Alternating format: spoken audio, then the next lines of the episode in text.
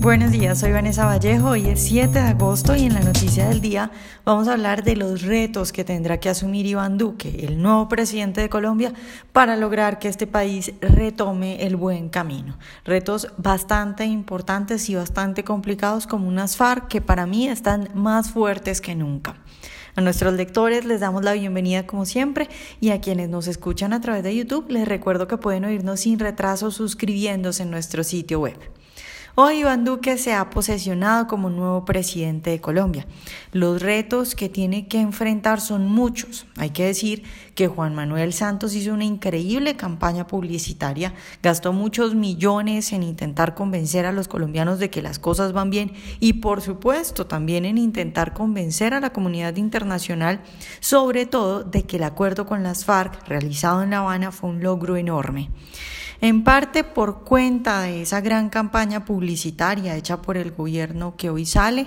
Mucha gente, tanto en Colombia como afuera, no tiene una idea clara de lo que le va a tocar enfrentar a Duque.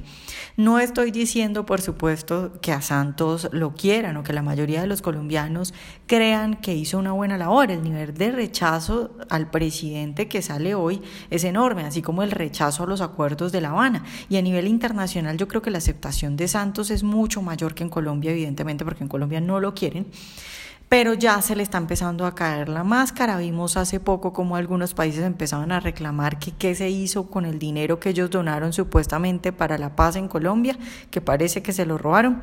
Pero bueno, el punto es que creo que la gente sabe, tiene una percepción del cómo Santos eh, hizo las cosas mal en Colombia. Sin embargo, esa percepción que tiene la gente no es ni la mitad de lo mala que de verdad es la situación en Colombia.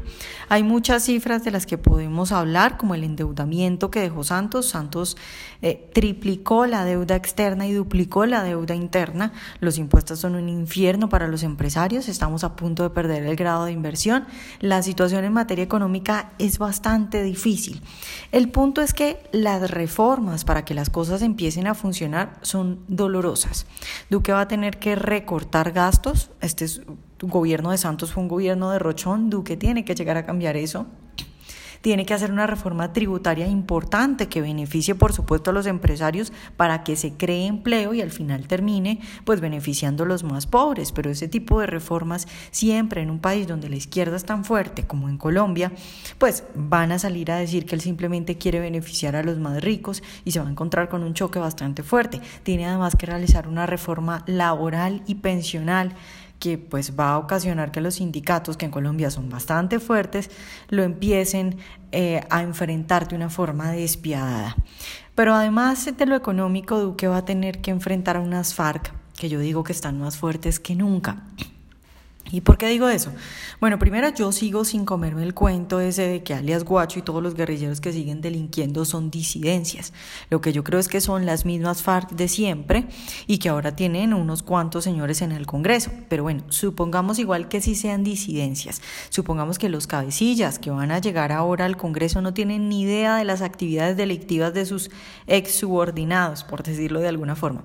Igual, la situación entonces sería que se hizo un acuerdo que le dio un montón de beneficios a los guerrilleros y a los cabecillas y que les dio puestos en el Congreso, por ejemplo, pero en los pueblos y en las zonas donde siempre se ha cultivado coca sigue pasando lo mismo. Estos señores siguen teniendo el control.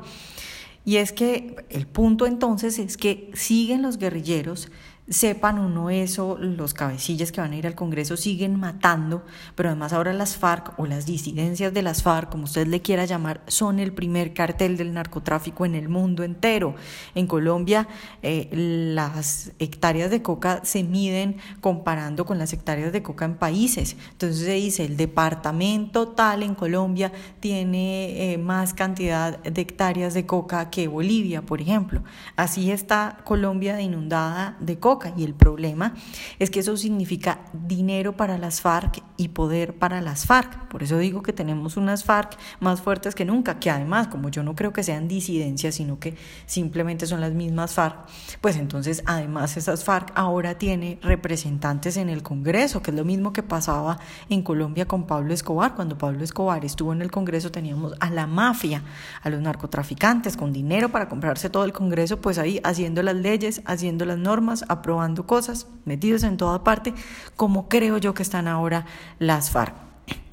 Entonces, pues Duque tiene que enfrentar a unas FARC que siguen delinquiendo y, que están demasiado fuertes y que tienen demasiado dinero. Y cuando Duque haga lo que tiene que hacer con esta gente, cuando el ejército de Colombia vuelva a funcionar como se debe, es decir, que vuelva a atacar a la guerrilla, porque en este momento se dice que las cifras de eh, soldados asesinados han bajado, claro, pero es que los soldados están están escondidos en Colombia, no están atacando a las FARC. Pues de ahí que los cultivos de coca se hayan multiplicado de esa forma en que se han multiplicado. Entonces, cuando Duque empiece a hacer eso, pues las cifras de violencia se van a aumentar, por que no solo tendrá que tener mano dura para realizar los cambios económicos necesarios de los que hablábamos antes, dolorosos al principio pero necesarios, sino también tendrá que tener mano dura para enfrentar cómo se debe a los guerrilleros también serán medidas dolorosas pero necesarias. Entonces, yo espero que tenga Duque la valentía y que sacrifique popularidad con tal de conseguir beneficio a largo plazo, que sea duro para liberalizar la economía y duro para enfrentar a unas FARC que muchos creen que ya no son un problema y que para mí están más fuertes que nunca.